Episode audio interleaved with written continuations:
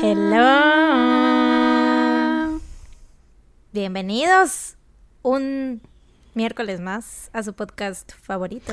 O martes si son Patreon VIP. ¡No salgas de casa!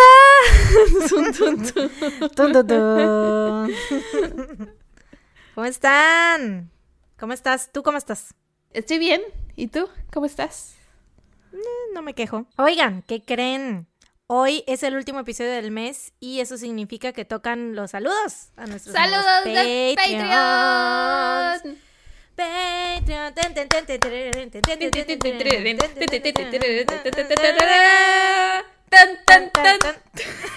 ¡Qué horror! Esperamos que les haya gustado este. es- Esto es parte de los beneficios de ser Patreons. ¿Se dan cuenta De- lo precioso que es recibir este tipo de atenciones de nosotras? De todo lo que hemos hecho en este podcast, considero que eso fue lo peor. ¿En serio? O sea, matar a Vivi Gaitán no ha sido lo peor. Mm, no, o sea, lo de Vivi Gaitán me puede dar mucha risa, o sea, me, me sigue dando risa, pero el ti, ti, ti, ti, lo, ya Es- me arrepentí conforme salió de mi boca.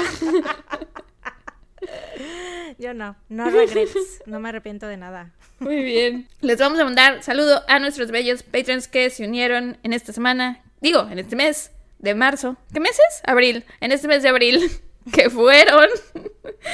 Empezamos con. con Auri Dalle. O Dell, o como sea. Diana Itzel Villegas. Ivette Martínez. Bere Ramírez. Sophie Serna. Verónica Rivera. El crimen de la perrita teibolera. ¿Qué es eso? Un saludo. ¿Quién, quién eres? Un saludo. Eh, Darla y Bonnie. Así se llama una de mis gatitas, Bonnie. Qué bonito nombre tienes, Bonnie. Eh, Mirna. Natalia G. Es, es como Natalia G, a lo mejor, ¿no? Como Becky G. Becky G. Carol, G. G. Natalia G. Natalia G. Nati G. Eh, Jacqueline James. Jaime. O Jaimes. A Mayrani González. Elizabeth CR. Caria López. Maidú Coronel. Alejandra M. Carolina Villegas. Estefanía Borges. Fernanda Rodríguez H. Mónica Montserrat Durán Ruiz. Mari G. O Mari G. Ah, otra güey. Nati G, a todo el Mari clan de G. las G. Eh, María Ferreira. Itzel Corona. Yasmín o Jazmín Talavera. Mariela Serrano. Ilse Aragón. Nancy MC. Cady Maup. María Coronel. Eric Manuel Vázquez Rivera. Y Andy. Gracias, esos son los Patreons. Recuerden que nosotros grabamos en sábado, hoy es sábado 25. No, 24, no, Hoy domingo. es domingo Ay, 25. Grabamos ¿qué el sábado, soy? pero ¿Quién hoy soy? es domingo. ¿Cómo Sí. me llamo? ¿Quién eres tú? ¿Quién eres? Eres tú. Ok, hoy es domingo 25, entonces, este, eh, para las personas que se unan entre el 26 y el 30, pues ya les va a tocar su saludo hasta el próximo mes, pero eh, eh, sepan lo que les va a tocar.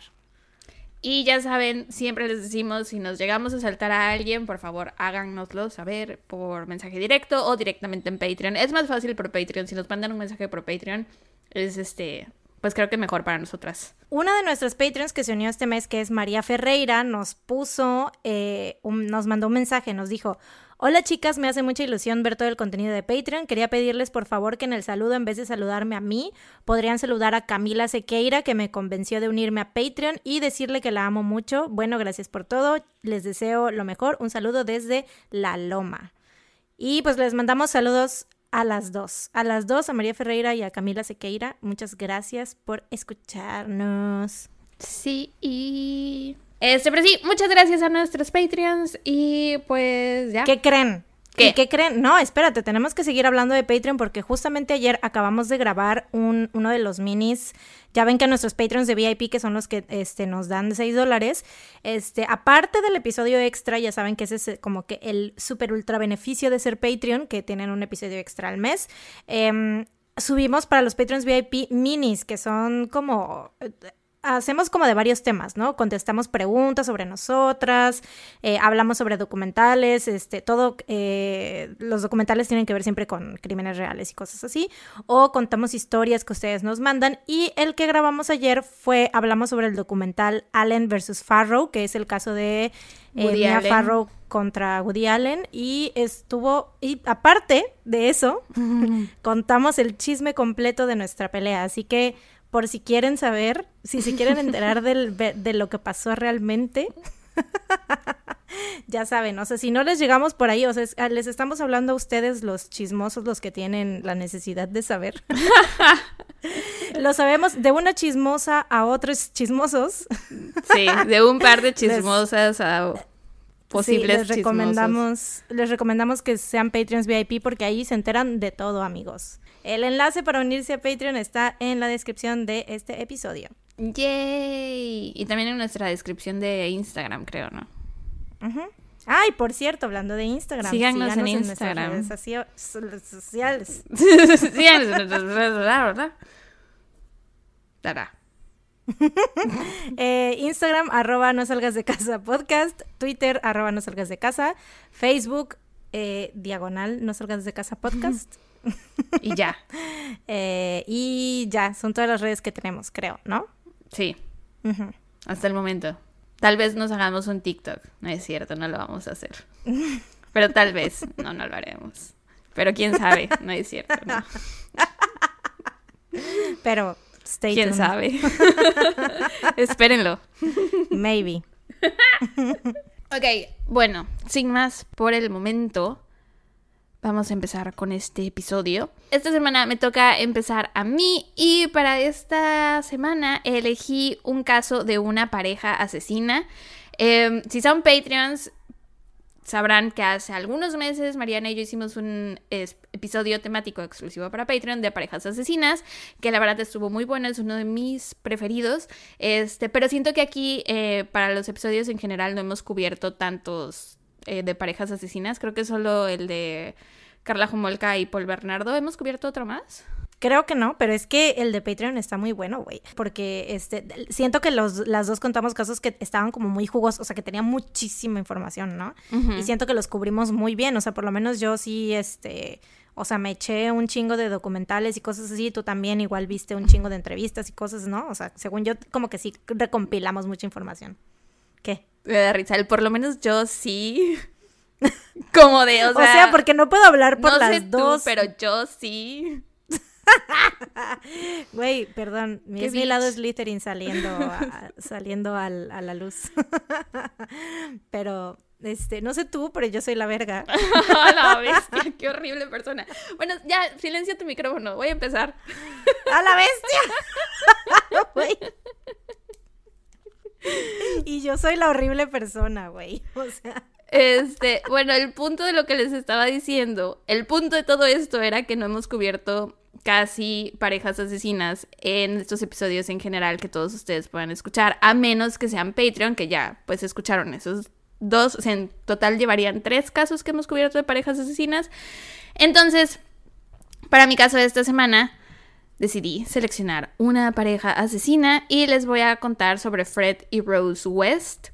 Que lo interesante de las parejas asesinas, siento, es eh, cómo es que se encuentran, cómo es que una persona horrible encuentra a otra persona igual de horrible y logra, o sea, o convencerla de que participe en estos crímenes tan espantosos o pues los dos están igual de jodidos y deciden hacer cosas horribles. Creo que eso es lo más interesante de estos casos, al menos en mi opinión. Entonces, les dije, les voy a hablar de Fred y Rose West. Frederick Walter Stephen West nació el 29 de septiembre de 1941 en Bickerton Cottage, Hertfordshire. Shire. Fue el primero de seis hermanos, tenía dos hermanos y tres hermanas. Su familia era pobre y sus papás eran horribles. El incesto era de lo más normal en su casa. Su papá violaba a sus hermanas y le enseñó a él a realizar actos sexuales con animales. Varias veces le dijo... Sí, güey, lo peor es que trabajaban en una granja. Sí, em, varias veces le dijo, puedes hacer lo que quieras hacer siempre y cuando nadie te cache haciéndolo. Entonces, sí, su papá era una basura asquerosa, pero su mamá al parecer era igual, porque según esto, Fred perdió su virginidad a los 12 años cuando su mamá empezó a abusar sexualmente de él. Mm. O sea...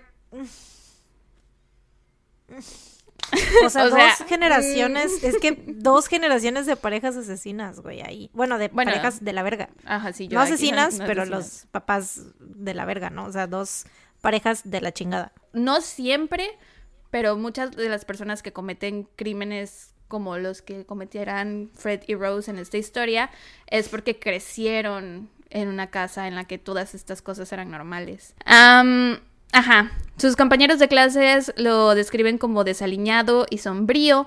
Parecía que siempre estaba cansado y siempre se metía en problemas. Nunca fue muy bueno en la escuela, pero era muy bueno en las artes y en la carpintería. Y en 1956, cuando tenía 15 años, abandonó sus estudios. Para 1957, Fred y John, que era uno de sus hermanos, frecuentaban mucho un bar en donde Fred molestaba a las mujeres y jóvenes que se encontraba por ahí, se les acercaba, las manoseaba. Y si alguna de estas chavas de, o sea, de puro milagro le daba entrada, se terminaban arrepintiendo casi enseguida porque el desempeño sexual de Fred dejaba mucho que desear, siempre las dejaba muy insatisfechas ya que él solo buscaba su propio placer. Dos años más tarde, en 1958, se fracturó el cráneo y se rompió un brazo y una pierna en un accidente de moto que lo dejó en coma por ocho días. O sea, si de por sí su infancia ya había estado muy, muy de la verga y ya pintaba que a lo mejor algo le... O sea, iba a empezar a hacer cosas malas en el futuro, creo que este golpezote que se llevó en la cabeza, como que todavía confirma más... Lo terminó de joder. Sí. No, y después de esto, tuvo otro golpe en la cabeza. Pero espera, después de que se fracturó el cráneo, su familia dijo que empezó a tener eh, ataques de ira de repente. Mm. Dos años más tarde es que se da el segundo golpe en la cabeza, se cae de una escalera de incendios desde el segundo piso de un edificio, güey. Y se quedó inconsciente por 24 horas. Entonces, de nuevo, si su infancia ya lo había jodido y el primer golpe en la cabeza ya lo había jodido, el segundo fue ya el colmo, güey. Fue la gota que derramó el vaso a la madre, güey. Destinado a valer verga.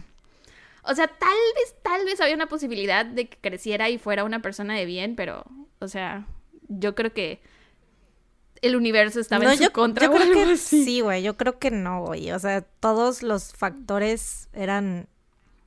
Sí, apuntaban a esa del dirección. Sí. Desde que nació, güey, fue como de que este vato es, o sea, Hijo del demonio, güey. ¿Cómo, ¿Cómo es Origin Story de los villanos? ¿Cómo sería en español?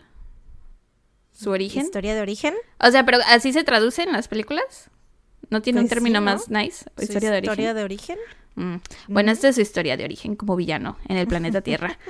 Em, sí, entonces se volvió a golpear, se volvió todavía más violento y empezó a ser conocido en la estación de policía por cometer muchos delitos menores se la pasaba robando todo el tiempo. Eh, porque su familia era muy pobre, entonces, bueno, no es una justificación, pero la explicación es que su familia era pobre y entonces él robaba cosas para ayudar en su casa. En junio de 1961, su hermana Kitty, de 13 años de edad, le contó a su madre que Fred la había estado violando desde el diciembre anterior. Mm. Y que la había dejado embarazada. Ay, no. Sí. Fred fue arrestado ese mismo mes y sin pedos le admitió a la policía que llevaba años abusando sexualmente de chavitas. Y después preguntó, ¿acaso no lo hace todo el mundo? Mm. O sea, es que es lo que creció pues viendo lo que, había en su casa. Pues es lo que le, enseñaron a hacer.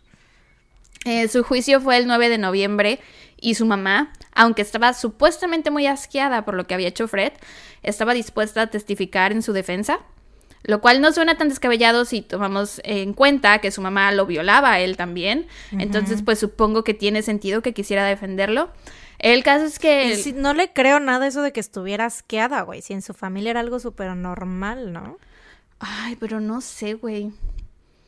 O sea, es que es difícil, no me puedo como poner en no, como intentar ver su punto de vista. O sea, a lo mejor, ok, yo puedo violar a mi hijo, pero que mi hijo viole a mi hija y la embarace, tal vez eso cruzaba la línea, no sé, la verdad no tengo idea. Em, Los pinches, o sea, es que sí, obviamente cuando es un ambiente tan descabellado y desfasado y entonces sí, güey, qué pedo con, ay, qué horror. Sí, es como está una, muy raro. un- una realidad alterna, güey, a todo lo que es normal para todos nosotros, güey. ¿Qué, qué pedo, qué horror. Ya sé, güey. Em, el caso se fue a la basura porque Kitty al final se negó a testificar en su contra. Y pues tiene sentido porque su mamá iba a testificar en defensa de Fred, entonces su mamá era la única persona que ella necesitaba que le creyera, pues entonces... Em, de todos modos, después de esto, la mamá lo corrió de la casa y el resto de la familia se alejó de él, pero eh, sus papás se reconciliaron con él a mediados de 1962, o sea, no les duró tanto el enojo ni el disgusto. En septiembre de ese año, Fred se reencontró con una chica llamada Catherine Bernadette Costello, o Costello, no estoy segura, mejor conocida como Rina. Ella era escocesa y conoció a Fred por primera vez en 1960 durante un baile. Ellos salieron por algunos meses, pero después Rina tuvo que volver a Escocia y la relación murió. Estando en Escocia, Rina empezó a trabajar como trabajadora sexual y quedó embarazada de un hombre pakistaní. Su familia no estaba muy contenta con esto porque significaba que iba a tener un bebé de raza mixta y pues eso estaba como mal visto, había mucha discriminación en su contra, entonces la familia se quedó así de, "Ugh, no lo queremos aquí. Y esa fue la razón por la que Rina se mudó de regreso a Inglaterra. Entonces, Fred y ella se reencuentran en 1962. Ella estaba embarazada. Fred le dijo, ¿sabes qué? No me importa, vamos a casarnos, le decimos a todos que el bebé es mío y ya, no hay pedo. Se casaron el 17 de noviembre de ese mismo, de ese mismo año. Así le dijo, güey, Y literal. el bebé. Sí, ahí va. El bebé, güey, nada que ver, ¿no? Se sale el bebé pakistaní. Exacto, ahí va. Y todos así de, what the fuck. sí, sí, sí. Se casan el 17 de noviembre de ese mismo año. Fred tenía 21, Rina tenía 18. Solo hubo un invitado a su boda, que fue John, el hermano menor. Ujú. Pero su plan de decirle a todos que Fred era el bebé, digo, el papá del bebé se fue a la basura cuando nació la bebé. Fred, Claramente. Fred es el bebé de esta familia. Qué asco. Eh, cuando nace la bebé, y pues claramente era una bebé de raza mixta, eh, entonces pues tuvieron que inventarse otra historia y la historia que dijeron fue que Rina sí había estado embarazada del bebé de Fred, pero había perdido a ese bebé y que entonces a este nuevo bebé lo habían adoptado y que por eso se veía medio pakistaní, pero que él era el papá, o sea, el papá del primer bebé del que había estado embarazada, ¿no? Creo que no contaban con que el bebé no fuera a nacer súper blanco, qué sé yo, güey, no sé. el bebé era una niña y le pusieron el nombre Charmaine. Y... Estaban confiando en que en, en el poder de los genes del- de, la morra, ¿no? Así de, pues, Sí. sí, va a salir, va a salir blanco, va a salir blanco. no blanquito, blanquito, vas a ver. Después de esto, los tres se mudaron a Glasgow, Escocia. Su matrimonio era feo y violento. Fred la obligaba a tener relaciones sexuales con él, aun cuando ya no quería. Al año siguiente, Rina da a luz a otro bebé. Esta sí era hija biológica de Fred. Y sale asiático, ¿no? Nació en julio de 1964 y le pusieron de nombre Ana Marie. Estando en Glasgow, Fred empezó a trabajar como vendedor en un camión de helados, güey. O sea, ¿te imaginas una peor pesadilla que tener a este vato trabajando? No. cerca de güey, niños, ¿Es güey. esto un video de Skrillex, güey? ¿Es Bangarang o qué está pasando, güey? Ah, no entiendo la referencia. Ah, no, espérate, lo confundí, lo mezclé. Pero no entendí Lo la... O sea, sé quién es Skrillex, Es- ¿No has pero visto los videos? dijiste es que los videos de Skrillex son muy chidos, pero mezclé los videos, güey. Es que haz de cuenta que hay un video de Skrillex que se llama Equinox, que es o- o First of the Year, que es sobre una niña chiquita que según, o sea, es como que hace, agarra de presas a pedófilos y, o sea, los como que los atrae y ya cuando los atrae se dan cuenta que la niña pues es un como que monstruo con poderes y los, los mata. Pero hay otro video que es de un vato que es de camión, tiene un camión de helados y creo que lo matan porque unos vatos se meten a, a robarle el camión de helados o algo así.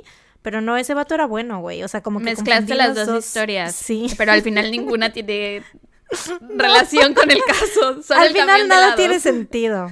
Nada tiene sentido aquí. Pudiste haber dicho que es un episodio de Hey Arnold y hubiera sido lo mismo. con el señor del camión de los helados. a su casa, tun, tun, tun. Nada tiene sentido. El aquí. absurdo. Sí. El absurdo está aquí. Bueno, sí, empieza a trabajar vendiendo helados en el camión de helados, o sea, qué pesadilla, los niños corrían detrás de él, no, es que, güey, neta, qué horror. Em, entonces, la niñera de la familia, como vecinos de la familia, dicen que Rina era una buena madre, que se hacía bolas con las dos niñas, pero que era muy considerada. Eh, y por otro lado, Fred sí era muy severo con ellas. Tenían una litera y él las tenía siempre en la cama de abajo y le había puesto como unos barrotes alrededor de esa cama que conectaba con la cama de arriba, o sea, prácticamente les había construido una jaula y ahí las tenían encerradas todo el día y las niñas solo podían salir cuando Fred se iba a trabajar. O sea, creo que ya sabemos quién se lleva el premio al padre del año. Fred West, definitivamente. Mediante la niñera, los West conocieron a una chavita de 16 años llamada Anne McFall y se volvieron muy buenos amigos.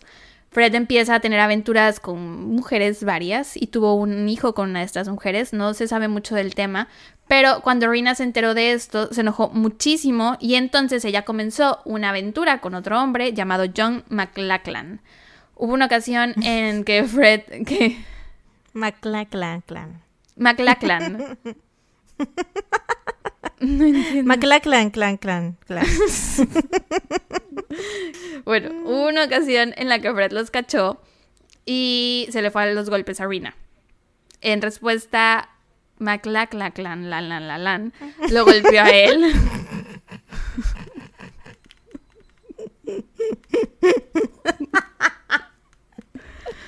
lo golpeó a ¿De él. qué lo golpeó? Lo golpeó. Ajá. Eh, Fred sacó un cuchillo, pero. McLachlan, la, la, la. No puede ser. Güey, me encanta que lo hayas adoptado. O sea, fue como que normalmente O sea, no lo entiendo, pero si te no me diviertes, sigues pues. la corriente. gracias, gracias. Sí. Bueno, lo golpeó de nuevo y entonces Fred ya no intentó defenderse. Lo peor es que voy a decir su apellido varias veces, güey. No estoy lista para que te sigas riendo tanto. Ah, Bueno, ya nada más sí Maclaclan. Como que no digas Maclaclan, Pero te vas a seguir riendo. Pero ya en silencio, en silencio, así más. Ok. Mira, le voy a decir por su primer nombre. John. Rina. Ok. Rina y John siguieron su relación. Y a él siempre le tocaba ver a Rina toda golpeada y con moretones. Y en una ocasión también le tocó ver cómo Fred golpeaba a Charmaine, que era la hija, que no era su hija de verdad. Eh, la niña habrá tenido como tres años. Le pidió un helado a Fred, que pues tenía un camión de helados. Entonces le dijo, dame un helado. Y Fred no le quiso dar el helado y entonces le pegó a la niña un golpe en la cabeza. Ujú, Así nada más de gratis. En noviembre de 1965, Fred accidentalmente atropelló y mató a un niño con su camión de helados. Ujú. Sí, fue un accidente, se supone. Pero por alguna razón no fue a la cárcel. O sea, porque lo que dijeron los policías es que no era tan inusual que esto pasara, que porque los niños siempre, atravesaran. Siempre habían niños corriendo a través, de atrás del camión, entonces no era tan raro. Em, pero pues Fred trabajaba vendiendo helados, entonces dependía de la comunidad y pues obviamente nadie estaba contento con él porque había matado a un niño. Entonces terminó mudándose a una casa rodante en Gloucester con las dos niñas, Charmaine y Anna Marie, Rina, la niñera, y Anne McFall, que es la chavita de 16 años que habían conocido a través de la niñera, que se hicieron amigos, ¿sí te acuerdas? Bueno, ella también se fue con ellos para ayudarlos a cuidar a las niñas. Y entonces Fred empezó a violentar a las tres por igual, a Rina, a la niñera y a Anne. Rina, por su parte, seguía teniendo una relación con John y la niñera andaba con un amigo de John. Es que en todos anoté su apellido, entonces. La niñera andaba con un No amigo. contabas con mi astucia. no. Um, ajá, andaba con un amigo de él. Entonces, entre ellos cuatro empezaron a armar un plan de escape. Estaban intentando, la o sea, ver la forma en que pudieran salir de la casa y llevarse a las niñas sin que Fred se diera cuenta. Y esto es algo muy necesario para las personas que están en una situación de violencia doméstica. Eh, para que puedan salir, necesitan muchas veces el apoyo de alguien que esté fuera de la situación. eh, y para Rina, esta persona era John. El pedo fue que le contaron a Anne sobre el plan. El plan le incluía a ella también, porque también la violentaban a ella, entonces querían que ella también pudiera salir de la casa. Pero Anne creía que Fred le podía ofrecer una mejor vida que la que tenía en su casa con su familia, güey. O sea, imagínate lo jodida que tenía que estar su vida para que estar con Fred fuera la mejor opción. O sea, qué poca madre. Qué horror. Eh, sí, entonces le cuentan a Anne, Anne se lo contó a Fred, y cuando llegan John y su amigo, que era el novio de la niñera, y estaban ya listos para fugarse, Fred llegó, se armó un pedote, se agarraron a golpes, eh, llegó la policía, Fred agarró a las niñas y no dejó que se las llevaran, y pues Rina y la niñera sí pudieron escapar, pero pues las niñas se tuvieron que quedar ahí. Aunque Rina ya no vivía con ellos, seguía visitándolos de pronto, sobre todo para ver que las niñas estuvieran bien, y como que se ponía celosa de Anne, porque era la figura materna en la vida de sus hijas, entonces eso no la tenía muy contenta. En un arrebato de enojo, se robó algunas de las pertenencias de Fred que encontró en la casa rodante, la arrestaron y le dieron tres años de libertad condicional. Y neta me parece tan increíble que ella se haya metido en más pedos por robar unas cosas que Fred por matar y atropellar, bueno, por atropellar y matar a un niño, güey. Pero, ¿quiénes somos nosotras para juzgar al sistema judicial, verdad? Legalmente Fred y Rina seguían casados, pero Fred andaba con Anne, o bueno, tenían una relación medio extraña. Y Anne todo el tiempo estaba intentando convencerlo de que se divorciara de Rina y se casara con ella mejor. Anne tenía 18 años y 8 meses de embarazo, estaba embarazada de Fred, y en julio de 1967 desapareció y nunca nadie la volvió a ver. Nunca fue reportada desaparecida y sus restos desmembrados no fueron encontrados hasta 27 años después en junio de 1994. Sus extremidades habían sido desarticuladas y le faltaban varios falanges, que son los 14 huesos que están en los dedos de cada mano y también en los dedos de cada pie. Yo no sabía que eran. Eh, cada dedo tiene tres falanges. Mm, Regina Falange. Exacto, sí, apenas me entero qué significa Para falange. mí, Falange es un apellido, güey. Para mí es una pieza de avión. Siempre lo, lo Oh. asocio más con la pieza de, Pieza avión, de avión. que con el nombre, sí. La, the right phalange. Ajá, There's sí. something wrong with the right phalange. O the left. The left phalange. No sé. Sí, sí, sí, sí. Em, se cree que estos huesos que faltaban se los quedó Fred como trofeo. Y también se cree, porque te acuerdas que estaba embarazada, se cree que el bebé del que estaba embarazada fue arrancado de su vientre y pues lo mataron aparte, no sé. Em, Fred dijo que no había tenido nada que ver con su asesinato, pero más adelante le contó a alguien que sí, que la había apuñalado a muerte después de una pelea que habían tenido. Pero cuando se encontraron sus restos, había pedazos de tela alrededor de sus muñecas, lo que indica que la, o sea, que había estado atada antes de su- asesinato, o sea, que la historia que contó Fred no, no cuadra con la evidencia. Em, después de que Anne desapareciera misteriosamente, Rina se mudó de nuevo con Fred. Al inicio la relación mejoró, pero Rina lo volvió a dejar al año siguiente. ¿Y no que estaba con John? Sí, pero se regresó por sus hijas. Claclaclan. Ah, clac, clac, clac, clac. Eh, se regresó por las niñas, porque pues no podía estar con ellas. Ajá. Ya. Y no sé por qué habrá terminado con el otro güey, la verdad no sé si seguían juntos. Eh, pero el caso es que se muda de nuevo con él, la relación mejora por un tiempo y al año siguiente lo deja. Y de nuevo le deja a las niñas. Eh, y Fred, cuando no tenía una mujer cerca que pudiera cuidarlas y supervisarlas, las llevaba a servicios sociales. O sea, no era de que llegaran y se las quitaran. Él las entregaba por voluntad propia, así de, ay, es que yo no las puedo cuidar. Soy hombre, no puedo, va contra mi naturaleza. Pero pues supongo que tal vez las Yo que niñas- más quisiera, pero sí, pues, pero pues mira, soy hombre. hombre. güey. Ojalá este pudiera. pene, este pene me lo impide. Sí, güey. Em, pero pues supongo que tal vez las niñas están mejor a cargo del Estado que a cargo de Fred West. No lo sé. Mm, pues, sí. Eh, a inicios de 1969, cuando Fred tenía 28 años, se topó por primera vez con Rosemary Letts, de 15 años de edad. Se conocieron en una parada de autobús y antes de seguir con la historia, te voy a contar un poco sobre Rose. Su vida está igual de jodida que la de Fred. Eh, Rosemary Letts nació en Nottingham, Devon. Fue la quinta de siete hermanos. Su padre se llamaba Bill y su madre se llamaba Daisy. Y su familia, igual que la de Fred, era muy pobre. Su mamá sufría de depresión y recibió terapia electroconvulsiva mientras estaba embarazada de Rose. varias veces. Su última sesión de, de este tipo de terapia la recibió días antes de que Rose naciera. Entonces es posible que esto le haya causado problemas, lesiones en el cerebro antes de nacer. Por su parte, Bill, que era el papá de Rose, sufría de esquizofrenia paranoide, le daban arranques de violencia extrema, pero Rose era su favorita y era la consentida. Em, el papá, pues desde que era muy chiquita le empezó a grumear. Más adelante empezó a abusar sexualmente de ella.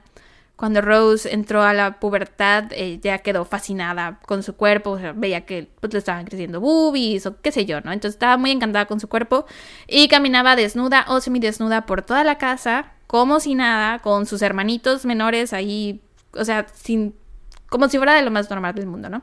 Y a los 13 años comenzó a abusar sexualmente de uno de sus hermanitos que se llamaba Graham, que era cuatro años menor que ella, o sea que él tenía nueve años. Y este abuso duró como dos años aproximadamente.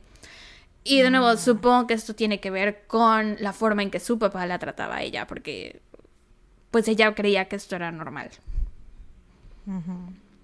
En 1969 consiguió un trabajo en una cafetería, le daba parte de su sueldo a su mamá para ayudar con los gastos de la casa y siempre llevaba pastel o comida del café que quedara para compartir con sus hermanos. Eh, una noche saliendo del trabajo, Rose estaba esperando en la parada del autobús y ahí es cuando conoció a Fred West. De nuevo, él tenía 28 y ella solo 15. Fred se le acercó y empezó a hablar con ella ella no le hizo mucho caso porque la verdad Fred estaba bastante feo. Em, se encontraron, sí, la verdad sí, y dicen que nunca se lavaba los dientes, entonces que le apestaba muy por la boca.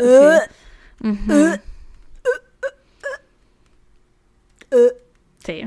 ¿Ya? ¿Vas a hacer otro? Ya. ok. Se fue. Ok. Em, ajá, sí, no era muy, no era muy guapo. Em, se encontraron en varias ocasiones más en esa, digo, se encontraron en varias ocasiones más en esa misma parada de autobús, o sea, porque él sabía que ahí la iba a seguir viendo, entonces siempre iba ahí. Le siguió insistiendo y ella terminó por sentirse halagada. Se sentaban juntos en el autobús, platicaban. Él le contó su triste historia, que era un padre soltero, que su esposa lo había abandonado con dos niñas y que necesitaba de una buena mujer que pudiera cuidar a sus hijas y que aparte él quería tener más hijos y volverse a casar y bla, bla, bla, bla, bla. Em, y ella le platicó sobre la cafetería en donde trabajaba. Unos días más tarde, Fred fue a la cafetería, bueno, se quedó afuera de la cafetería y a una mujer que estaba pasando por ahí le dijo, oye, hazme un favor. Le dio un regalo y le dijo, por favor, dáselo a esta chica y dile que se lo manda a un hombre que está afuera, ¿no? Entonces ya la señora esta hizo eso, le dio el regalo a Rose, le dijo que había un hombre afuera esperándola. Después Fred entró al local, invitó a Rose a una cita esa noche y ella aceptó. Esa es la parte más linda de la historia. O sea, es lo único más o menos lindo que dices, ay, bueno, ajá, pero fuera todo. Pero me da asco, güey, porque ahora me lo imagino con el pinche aliento dragonesco diciéndole, eh, bueno, y aparte, conmigo. keep in mind, él tenía 28 y ella 15. Sí, exacto, sí. La diferencia de edad. Em, después de esto comenzaron una relación.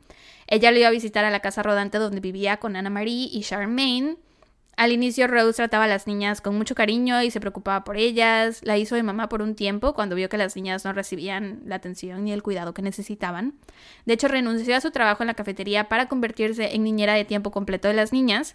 El trato era que Fred le pagara suficiente dinero para que ella le pudiera dar a sus papás y sus papás creyeran que seguía trabajando en la cafetería.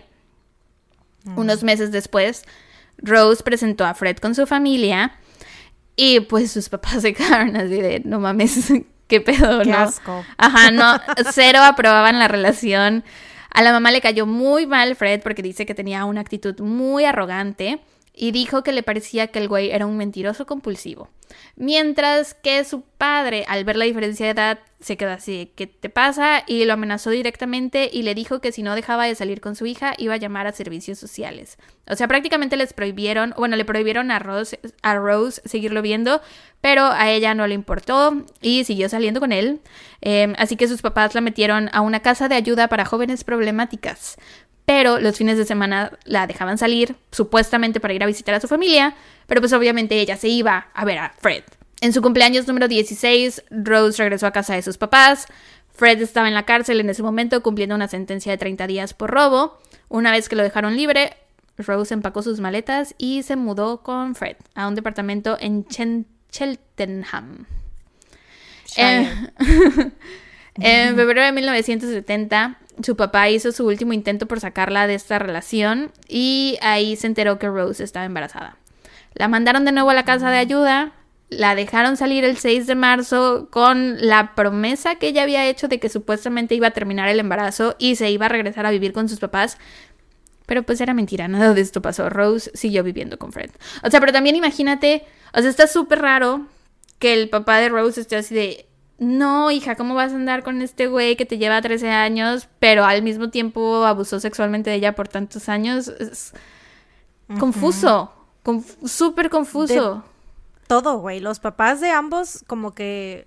What the fuck, güey. Sí. O sea, está muy cabrón como que lo que lo que ven bien y lo que bien y lo que ven mal. ¿no? Ajá, O sea, si ellos lo hacen, no hay pedo, pero si alguien más se lo hace, no, está de la verga, ¿no? Exacto. Súper confuso. Tres meses después se mudaron al segundo piso de una casa de dos pisos en Midland Road, Gloucester. El 17 de octubre de 1970, Rose dio a luz a su primer hija y le pusieron de nombre Heather Ann. Dos meses más tarde, Fred fue a la cárcel de nuevo por robar llantas de autos. Estuvo ahí como por siete meses más o menos y durante esos meses en que estuvo en la cárcel, Rose, que solo tenía 17 años, tuvo que hacerse cargo de las tres niñas, Charmaine, Anna Marie y Heather. Eh, y la verdad, yo, o sea, ahorita con 28 años me haría bolas con tres niñas. Imagínatela, de 17 años, yo de 17 años no hubiera podido.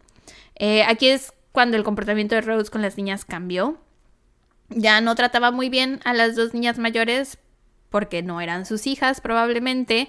Les criticaba todo, las golpeaba y las castigaba cada rato.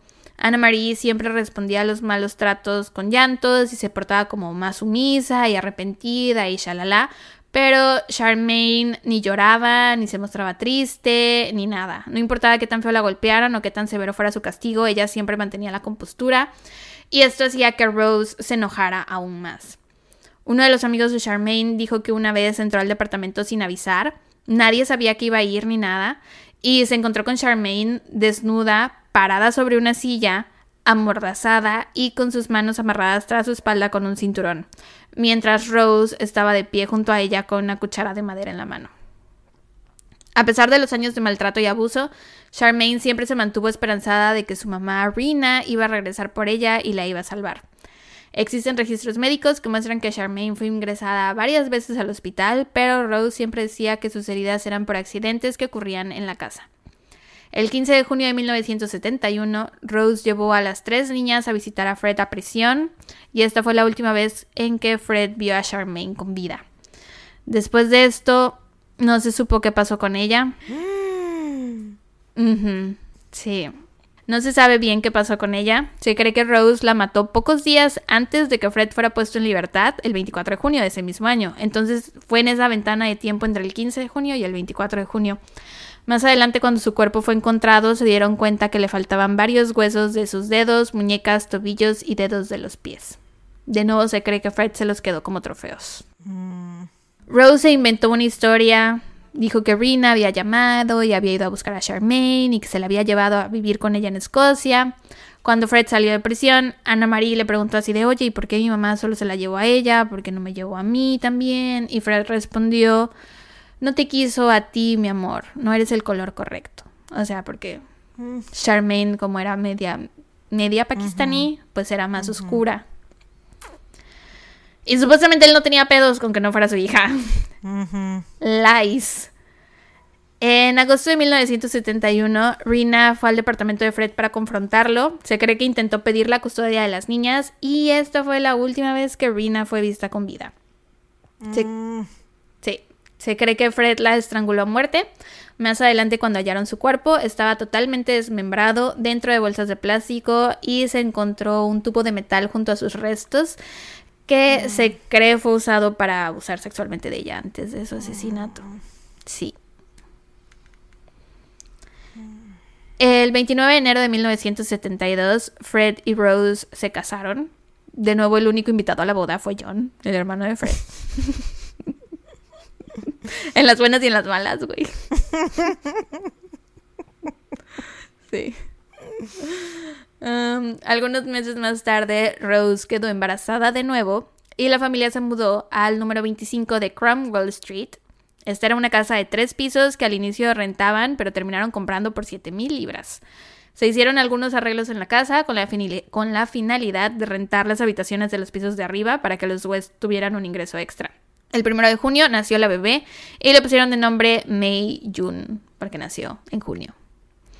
Poco tiempo después del nacimiento de la niña, Rose empezó a trabajar como trabajadora sexual desde su casa. Usaba una de las habitaciones de los pisos de arriba y se anunciaba en revistas locales. Todo esto lo hizo alentada por Fred. No sé si obligada, pero sí sé que él le daba consejos de en dónde buscar clientes y también instaló un timbre especial que era para que los clientes de Rose tocaran ese timbre y entonces ellos supieran que era un cliente.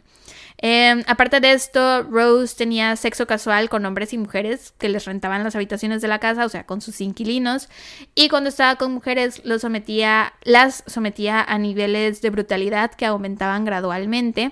Y si la mujer con la que estaba expresaba dolor, incomodidad o miedo, eso le excitaba aún más. Fred sabía todo esto y no tenía ningún problema. De hecho, en muchas ocasiones él también participaba, tenían tríos y ellos abiertamente admitían que les gustaba cualquier tipo de relación sexual que incluyera dominancia, dolor y violencia. Que hasta ahí, ok, pero consensuado, eh, que es lo que ellos no hacían. Tenían una colección de artículos para atarse, revistas, fotografías y videos que mostraban actos sexuales con animales y abuso sexual, mm. abuso sexual infantil. Mm. Sí, eso no hay forma.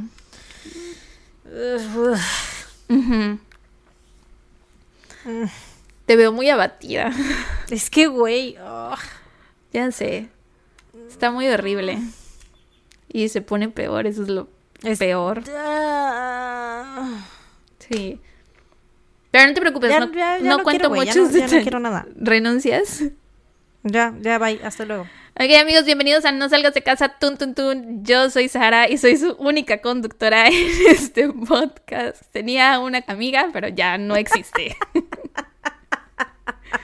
¿Renunció? Renunció, se fue, desapareció. Sí, está muy feo, lo siento, está muy feo. Mm. Eh, bueno, la habitación que habían designado para que Rose atendiera a sus clientes se conocía como la habitación de Rose y tenía agujeros en las paredes para que Fred pudiera observar lo que pasaba desde otras habitaciones. Eh, a él le gustaba ver a Rose con sus clientes. También instaló un monitor de bebé en la habitación y esto le permitía escuchar absolutamente todo lo que pasaba desde cualquier parte de la casa. La habitación tenía un minibar y una luz roja en la puerta que se encendía cuando Rose estaba con algún cliente, entonces era como para que las niñas no fueran a molestar o abrir la puerta o qué sé yo. O sea, porque todo esto era cuando las niñas estaban en la casa, vivían con las niñas. Em, y bueno, ¿te acuerdas del papá de Rose que abusaba de ella cuando era niña, pero que al mismo tiempo no aprobaba su relación con Fred? Bueno, él y Fred limaron las perezas y abrieron un café juntos llamado The Green Lantern, pero el café al final fracasó porque tenían muchas deudas y ninguno de los dos sabía administrar el dinero. Em, y él también se convirtió en un cliente de Rose. Le pagaba a su hija para tener sexo con ella. ¡Ah! Es lo más retorcido que he escuchado en toda mi vida. ¡Ah! ¿Qué está pasando, güey? ¿Por qué? ¿Qué es esto? ¡Ay, no! Sí. Está jodido en ah. todos los aspectos. O sea, en, el jodidómetro lo rompió. Por donde lo veas, güey. Sí. el jodidómetro. ¿Lo rompió, güey? Lo rompió, sí, rompió el jodidómetro para 1983, Rose ya había dado a luz a ocho niños y al menos de esos tres niños eran hijos de sus clientes. Pero Fred los aceptó como si fueran suyos. Eh, pero como la mayoría de los clientes eran indios, pues los bebés nacían con piel más oscura. Entonces, cuando empezaban a crecer y preguntaban sobre su color de piel, Fred les decía que su piel era más oscura porque su tatarabuela había sido una mujer negra. Entonces, esa era la explicación que le daban a las niñas. cuando los niños West cumplían siete años, tenían que empezar a participar en las tareas del hogar. No los dejaban socializar con casi nadie fuera de la casa, a menos que estuvieran Fred o Rose presentes. Eran padres muy estrictos, tenían muchísimas reglas y si los niños no las cumplían, eran castigados casi siempre físicamente y casi siempre por Rose. Y de hecho, eh, pues ella los violentaba y a veces no era ni siquiera por algo que hicieran los niños, no era así como de, ay, te voy a castigar, era simplemente porque a ella se le antojaba maltratarlos. Nada porque sí. Leí que hubo una ocasión en que uno de los niños estaba trapeando y entonces tenía como la cubeta en donde limpiaba el trapeador o qué sé yo. Entonces Rose al caminar se tropezó con la cubeta y entonces le pegó al niño, güey, le dijo, lo hiciste a propósito o algo así y le pegó, güey. También hubo otra en que ella estaba cocinando y no encontraba un utensilio de cocina, no sé. Y entonces con un cuchillo le empezó a hacer cortes a uno de los niños como en el área de las costillas, o sea, jodido, güey, totalmente jodido. Y sin motivo alguno. O sea, y aunque hubiera un motivo, no hay motivo para hacerle algo así a un niño, pero. Ay, güey, qué horror, qué horrible, qué. qué ah. Ya sé, güey. Lo siento mucho. ¿Te acuerdas que ayer te dije que estaba como de malas chocosa? Creo que era por el caso. Sí, güey. eh, obviamente siempre tenía mucho cuidado de no dejarles marcas ni en la cara ni en las manos para que nadie se diera cuenta. Entre 1972 y 1992, los niños de la familia West fueron admitidos a urgencias en el hospital un total de 31 veces. La explicación siempre era la misma, que los niños se accidentaron en la casa, que estaban jugando, se cayeron, se rompieron algo. Y pues nada de esto fue reportado a servicios sociales, nunca. Eh, pero bueno, regresando un poquito en el tiempo, antes de que nacieran todos estos ocho niños, en septiembre de 1972. Y sé que nunca damos como trigger warning, porque en realidad todos nuestros episodios deberían de tener trigger warning porque hablamos de temas muy feos. Pero esta parte, no sé si es porque acabamos de ver el documental de Allen versus Farrow, pero esta parte sí, cuando la leí me hizo sentir muy incómoda. Entonces, advertencia. Trigger warning es advertencia de qué? de trigger, no sé, de, ah, detonante. Eh, de, detonante. detonante, detonante. Ajá.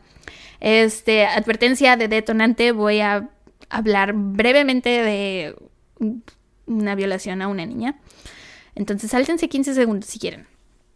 En septiembre de 1972, cuando Ana Marie tenía 8 años, Fred y Rose la llevaron al sótano, le ordenaron que se desvistiera, después la amarraron un colchón, la amordazaron y Fred la violó.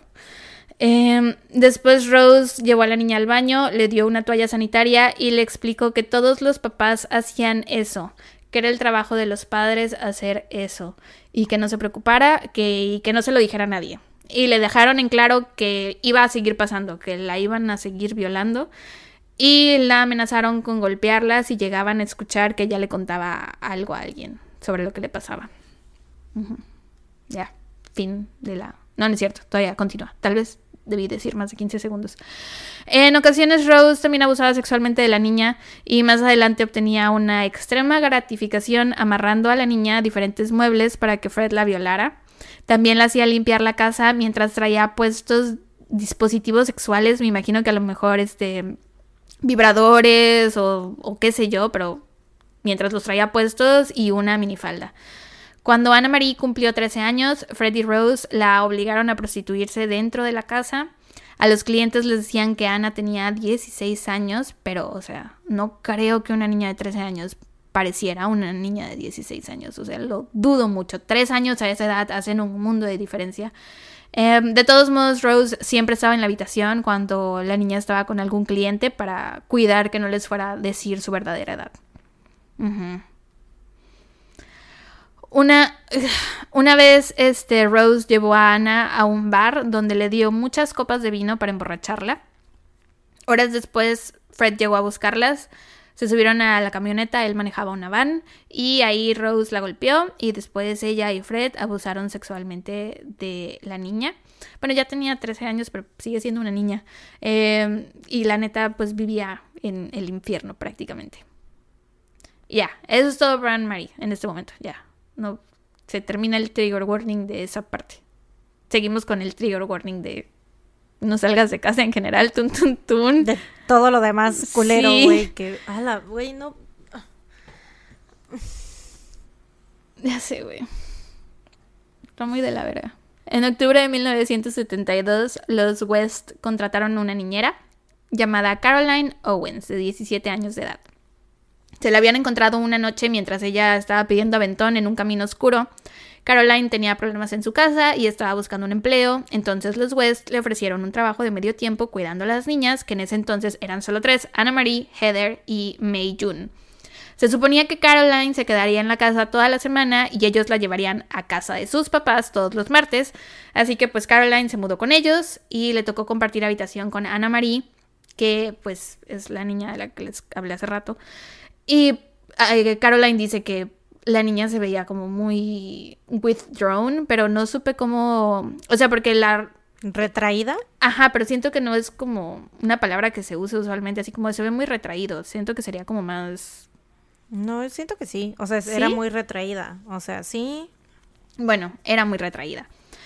Obviamente por todo lo que le hacían. Eh, se sacó de pedo al notar la cantidad de hombres que entraban y salían de la casa. Rose le dijo que era porque ya daba masajes, era masajista. Eh, Por otro lado, Fred siempre le estaba hablando de cosas sexuales que le hacían sentir incómoda. Eh, así que se fue de la casa, les dijo que renunciaba. Pero los West ya estaban familiarizados con su ruta por la que ella pedía aventón todas las noches, así que idearon un plan para secuestrarla.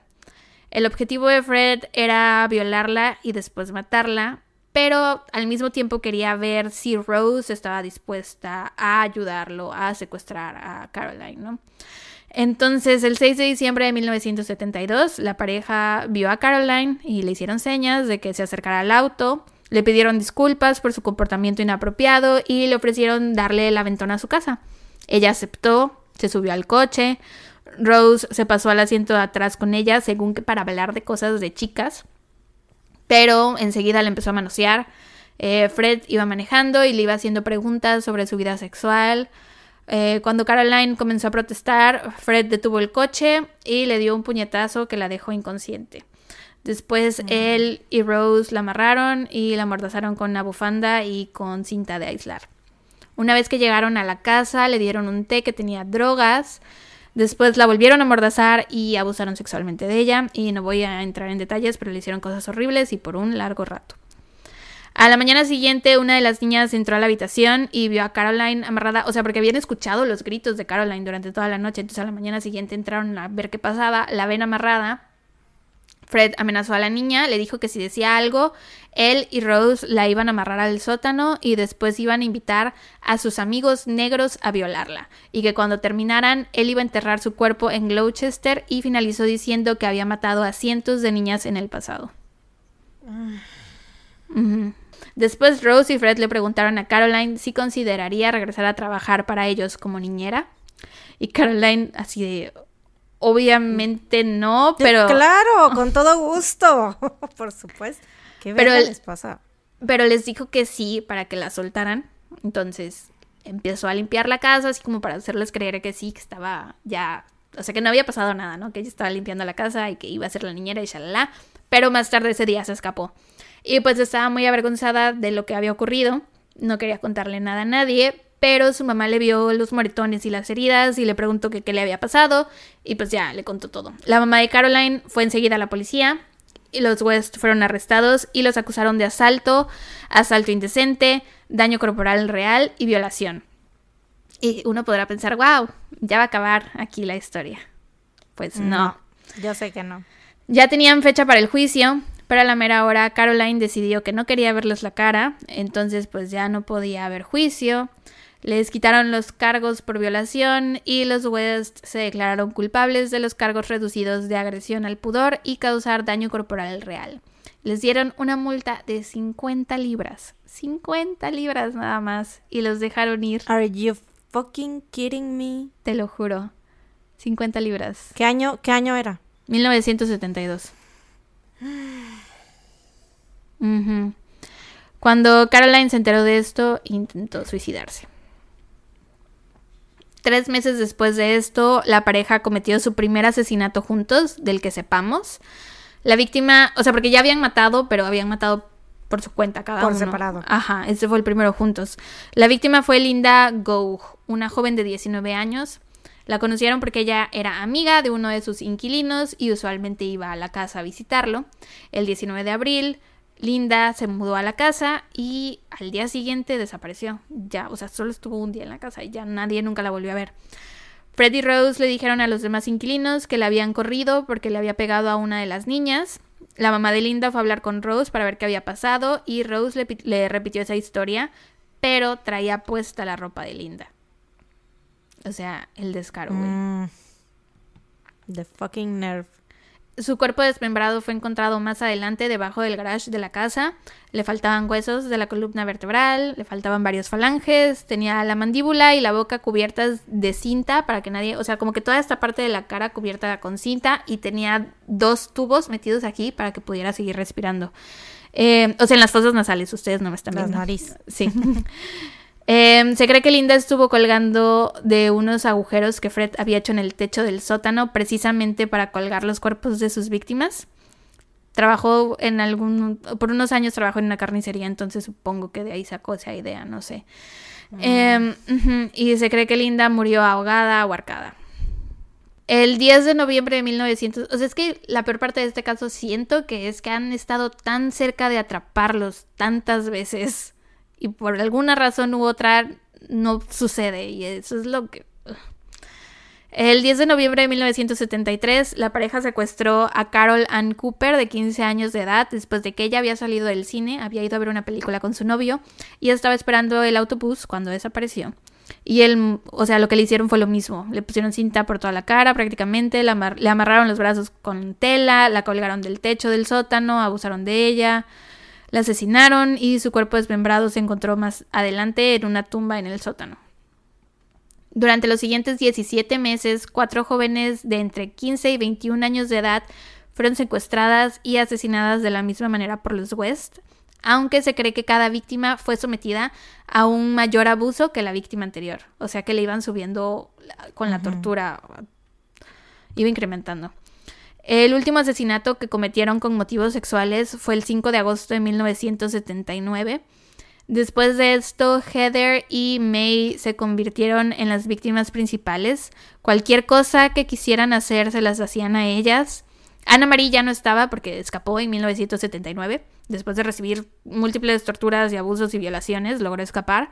Em, y cuando Heather y May entraron a la pubertad, el abuso solo empeoró. Fred justificaba sus acciones diciendo, yo te hice y puedo hacer contigo lo que quiera.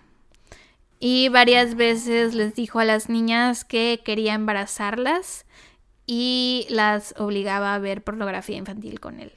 Heather, May y su hermano menor Steven, porque aquí ya van naciendo todos estos ocho niños que, de los que te dije hace rato. Bueno, aquí ya estaban naciendo. Heather, May y Steven eran más o menos de la misma edad.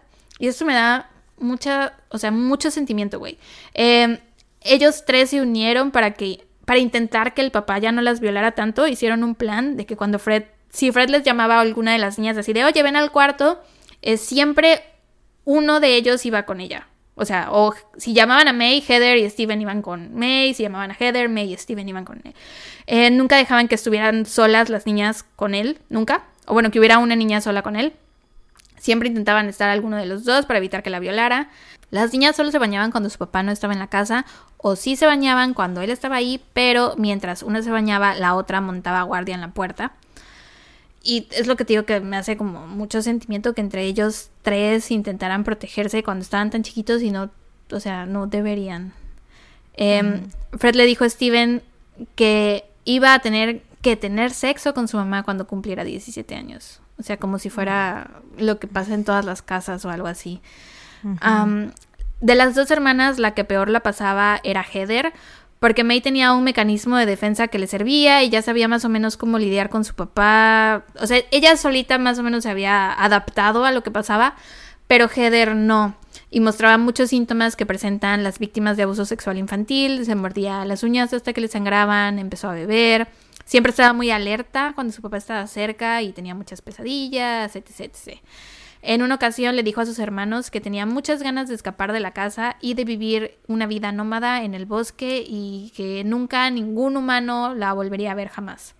Compañeros de clases notaban este comportamiento en ella, también sus profesores y directivos sospechaban que algo estaba pasando. En 1986, Heather abandonó sus estudios y se concentró en encontrar un empleo para así poder escapar de su casa. Metió una solicitud para trabajar limpiando un campamento de verano, pero el 18 de junio su solicitud fue rechazada. Esa noche Heather lloró hasta quedarse dormida. A la mañana siguiente sus hermanos se fueron a la escuela, se despidieron de ella y cuando regresaron ya no la volvieron a ver nunca más. Rose les dijo que Heather sí había obtenido el empleo y que se había ido.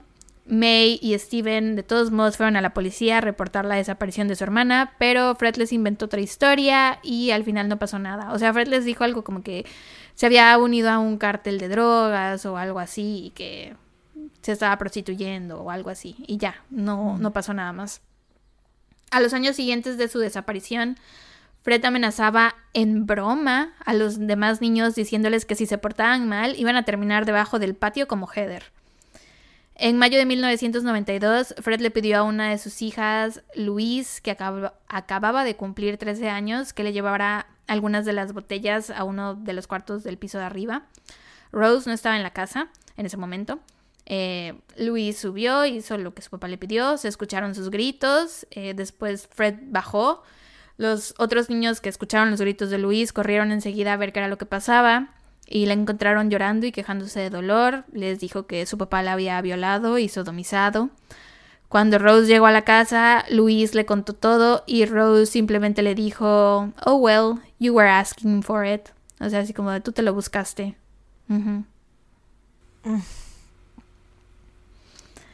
El abuso continuó durante las siguientes semanas.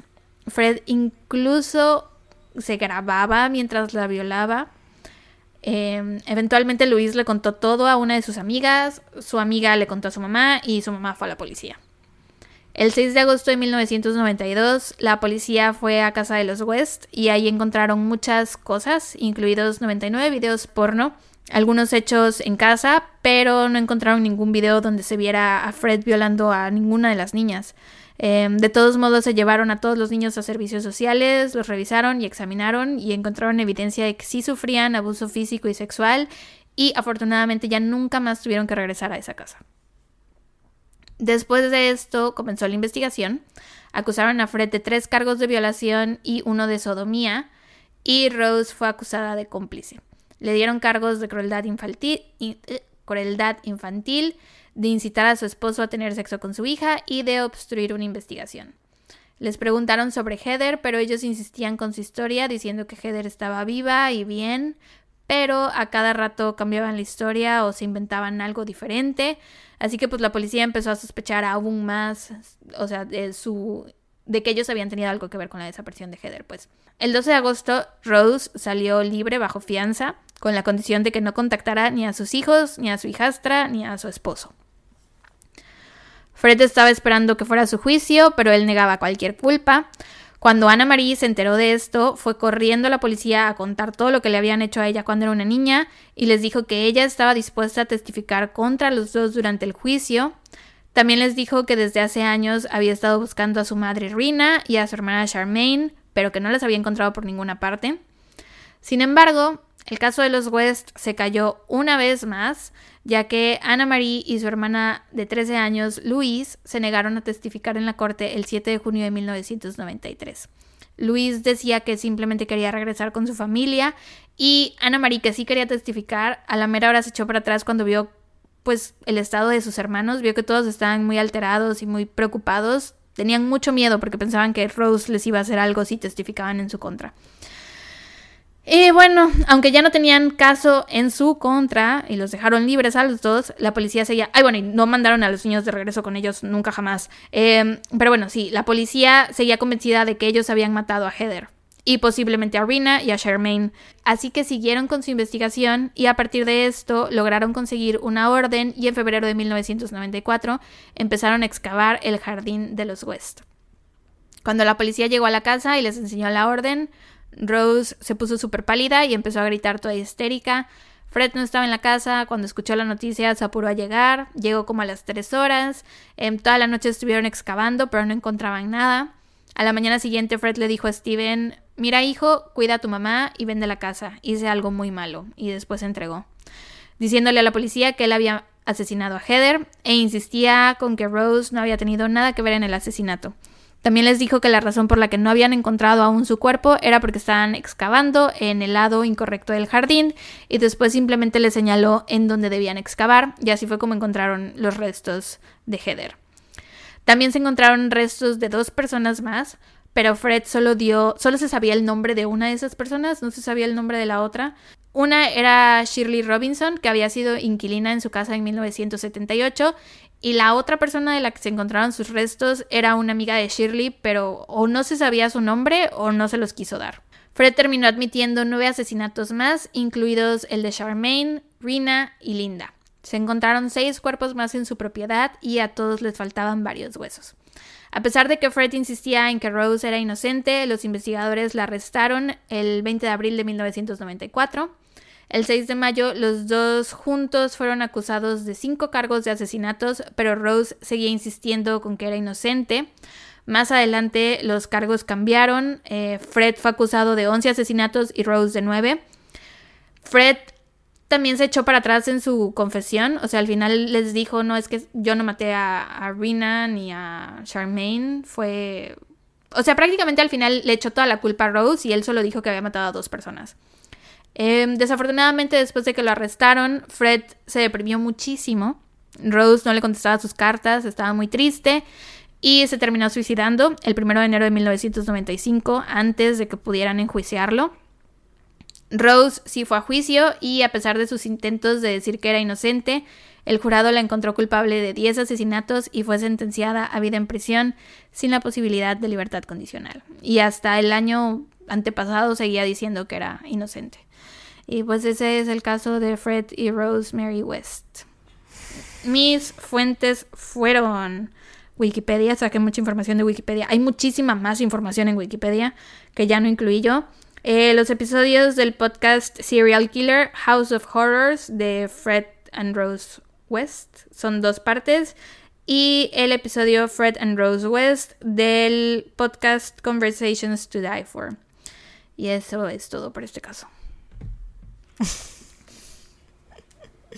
¿Qué te puedo decir, güey? Te odio. ah, ya se está horrible. Güey, creo que. Creo que es de los peores casos que he escuchado en mi vida. Sí. O sea, está en el top. Está en el top. O sea, son no hay, o sea, te estaba diciendo hace rato que siento que está peor que el del Toy Box Killer porque, o sea, hay muchas niñas, o sea, las son las hijas, ay no.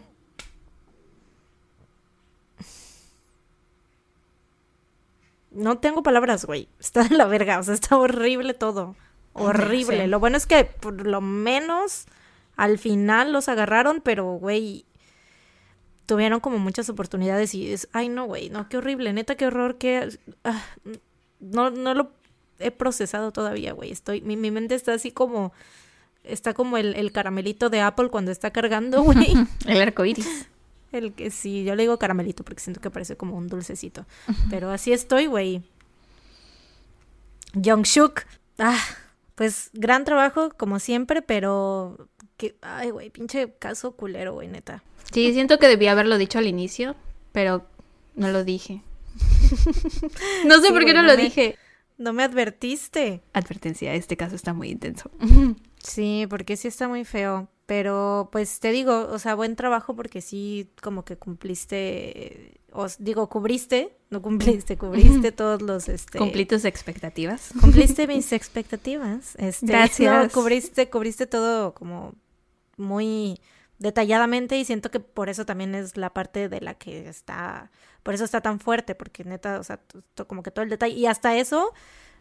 Sí, dejé información habría fuera. Más, ajá, había más, más detalles todavía, ¿no? Entonces, imagínate, ay, no, no. Ah, uh, bueno, ahora voy yo y la neta es que, mira, te diría, te diría, ay, pues mira, el mío está jijiji, jajaja, pero no, güey. Ah.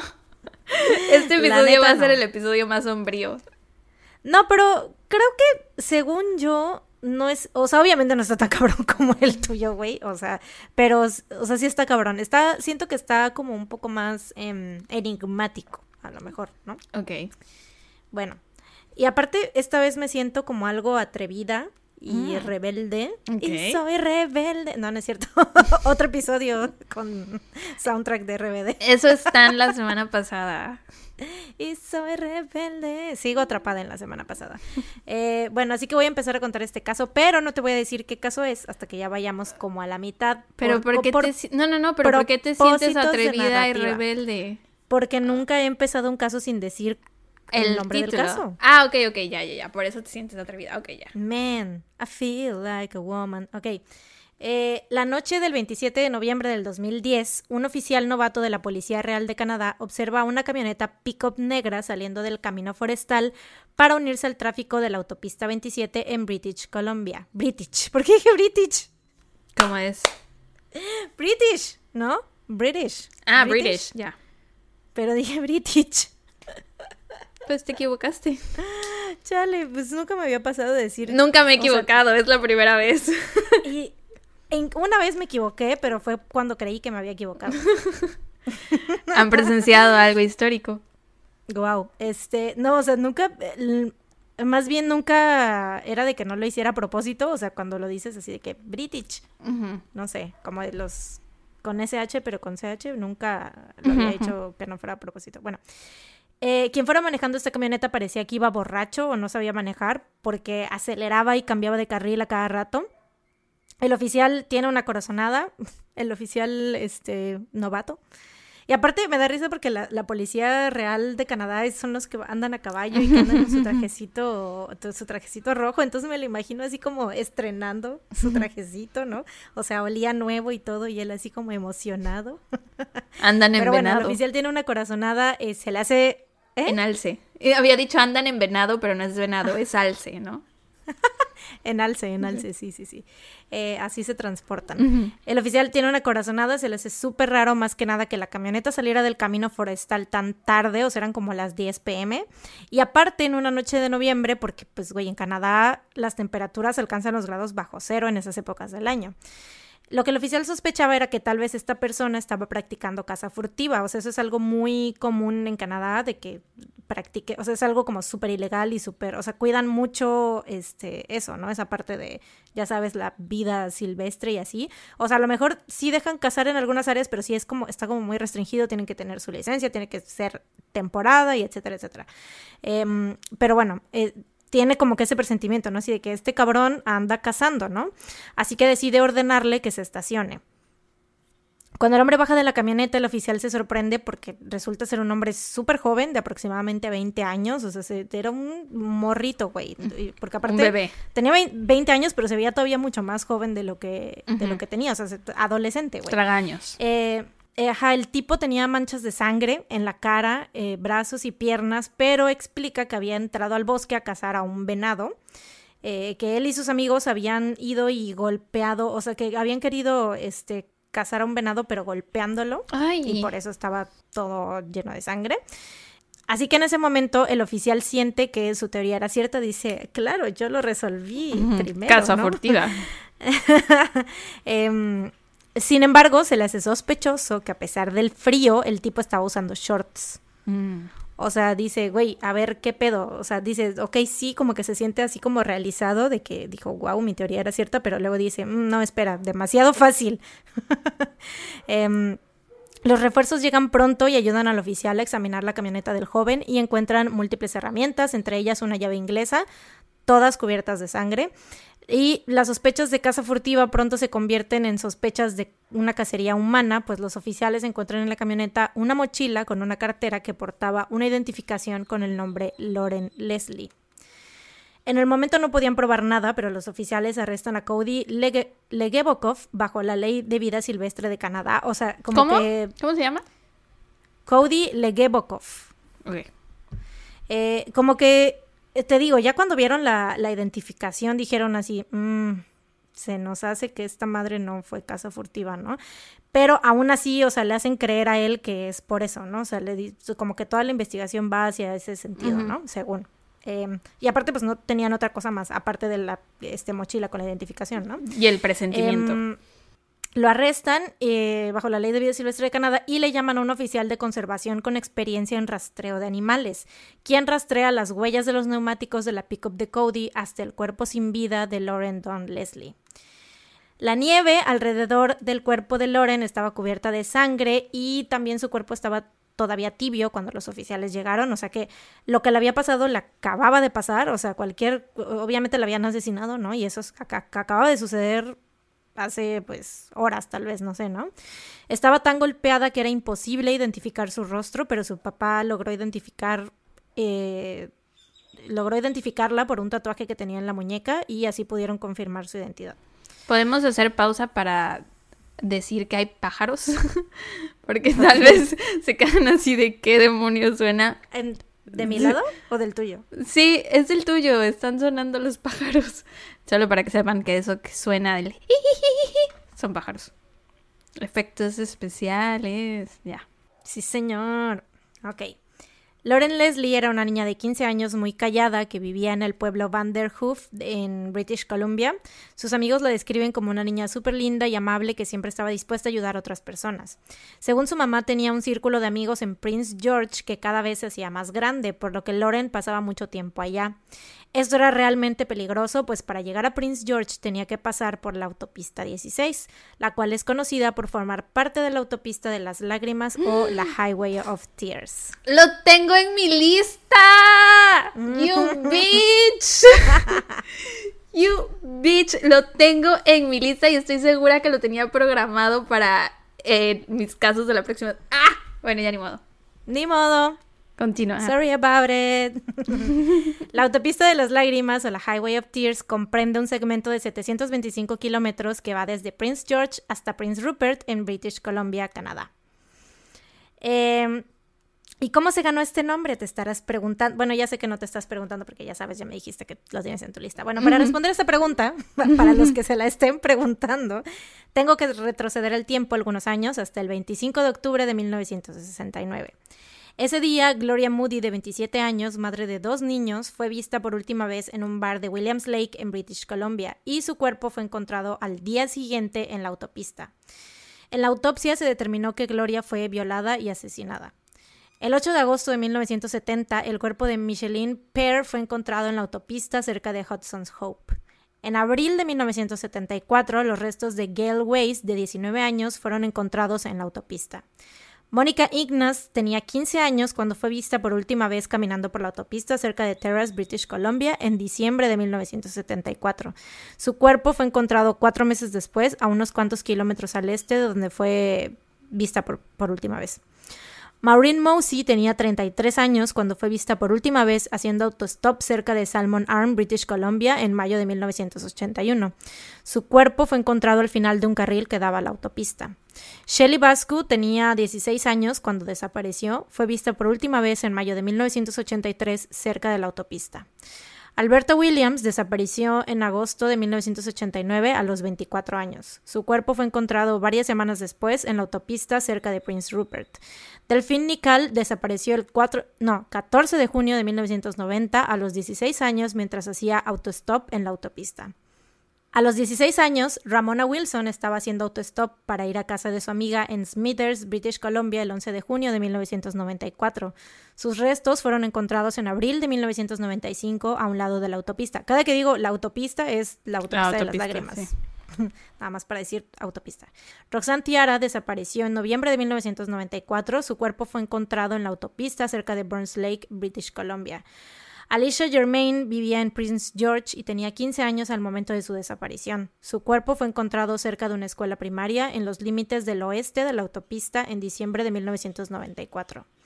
Lana Derrick, de 19 años, desapareció el 7 de octubre de 1995. Fue vista por última vez en una gasolinera cerca de Terrace en British Columbia. Se encontraba viajando al este por la autopista hacia su casa en Hazleton, Eh, Nicole Hoare fue vista haciendo autostop de Prince George a Smithers en el oeste de la autopista. Tenía 25 años al momento de su desaparición en junio del 2002. Tamara Chipman tenía 22 años cuando desapareció el 21 de septiembre del 2005. Fue vista por última vez haciendo autostop en la autopista cerca de Prince Rupert. Ayala Sarik Auger tenía 14 años y fue vista por última vez por su familia el 2 de febrero del 2006. Su cuerpo fue encontrado ocho días después en una fosa lateral a la autopista a 15 kilómetros de Prince George. Todos estos nombres y cosas que les acabo de decir son de los casos que no se han logrado resolver, o sea, son cuerpos que han aparecido en la autopista o que las mujeres han desaparecido en la autopista, o sea, que ha sido como la última avistación. O niñas. Eh, solo, sí, solo se han resuelto tres de los casos en la Highway of Tears. El primero es el de Colleen Macmillan, de 16 años, quien desapareció en agosto de 1974 mientras hacía autostop para ir a visitar a una amiga.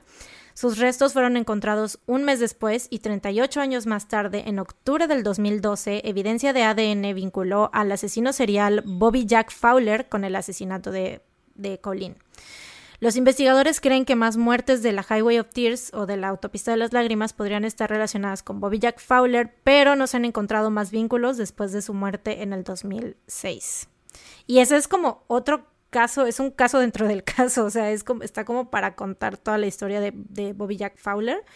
Em, el segundo caso resuelto es el de Mónica Jack, de 12 años, quien desapareció en mayo de 1978 mientras andaba en su bicicleta cerca de Merritt, British Columbia. Sus restos fueron encontrados en la autopista en 1996.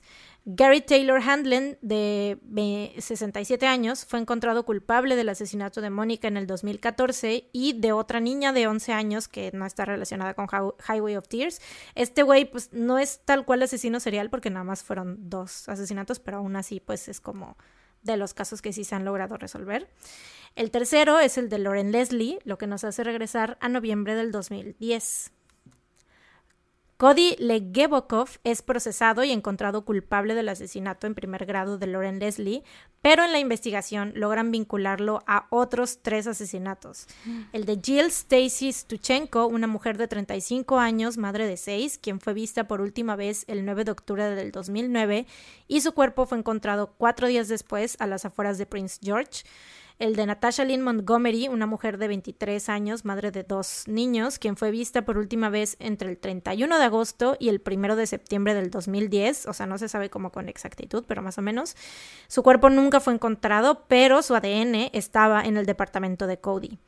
Y por último, Cynthia Frances Más, de 35 años, quien fue vista por última vez el 10 de septiembre del 2010. Su cuerpo fue encontrado en un parque de Prince George un mes después de su desaparición.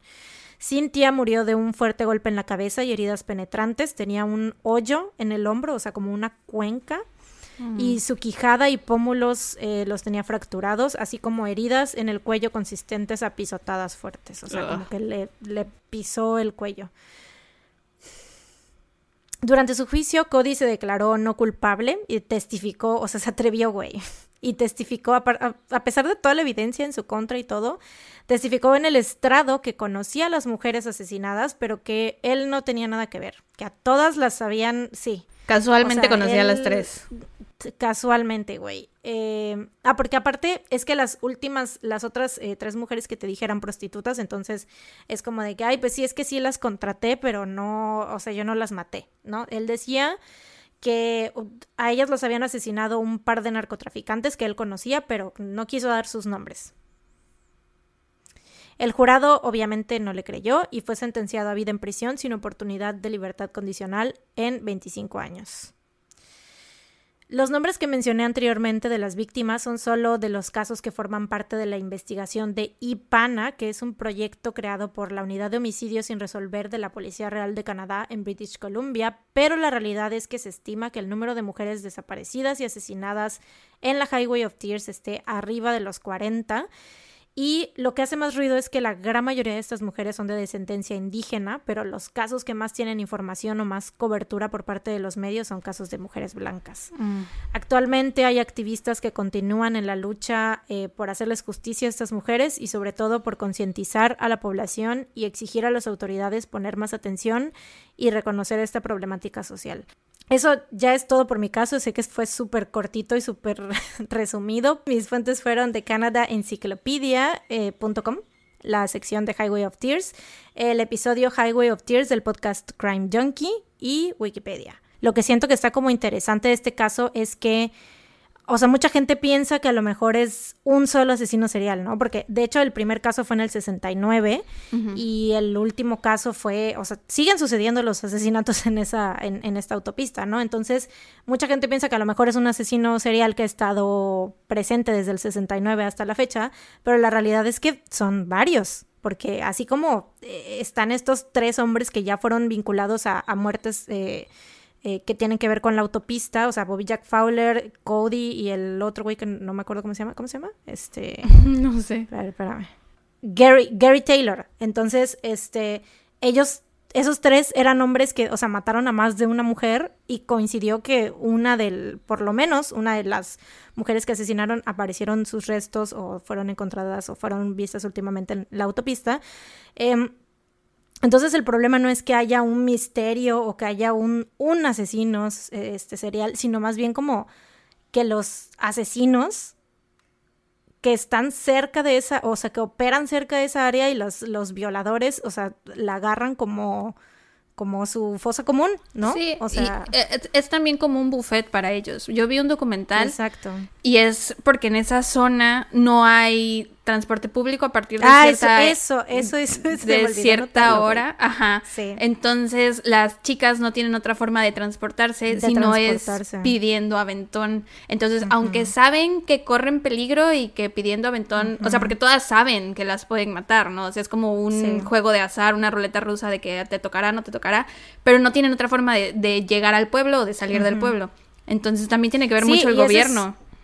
Claro, esa es una, esa es eh, gran parte por la cual los grupos activistas han estado, aparte de, de, que reconozcan el hecho de que es un problema racial, porque sí lo es, o sea, de que, de que los principales objetivos son las mujeres indígenas, eh, es eso, de que el gobierno no Em, no da la seguridad que debería, o sea, porque no hay transporte, a pesar de que eh, son como comunidades que están aledañas y que hay mucha gente que tiene que transportarse de, un, de, una de las comunidades a, otra por X o Y razón, este, y no hay suficiente, o sea, no hay transporte público, entonces ¿Cómo le vas a hacer si quieres ir de un lado para otro? Pues tienes que pedir autostop.